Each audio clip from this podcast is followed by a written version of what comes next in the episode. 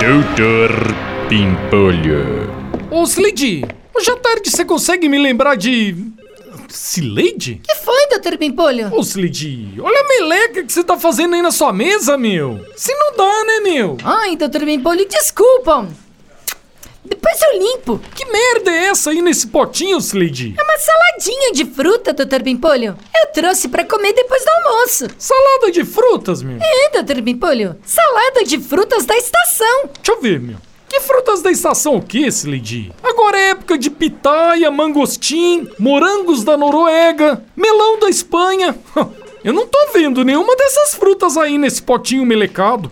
Claro que não, né, doutor Pimpolho? Será acha que eu vou comer essas frutas caras? Mas então você não pode falar que são frutas da estação, né, Slade? Ué, posso sim, doutor Pimpolho. São frutas da estação mesmo. Eu compro do seu Mariano, lá na estação de trem do Jaçanã. Às vezes eu compro até duas. Uma eu já como na estação e a outra eu trago aqui pra comer na empresa, ó. Hum, tem esse caldinho de leite condensado, ó. Hum, uma delícia. Slade, não enche o saco, vai, meu. Tampa logo esse troço aí com cheiro de jaca que tá me embrulhando o estômago, vai, meu. Esse fu...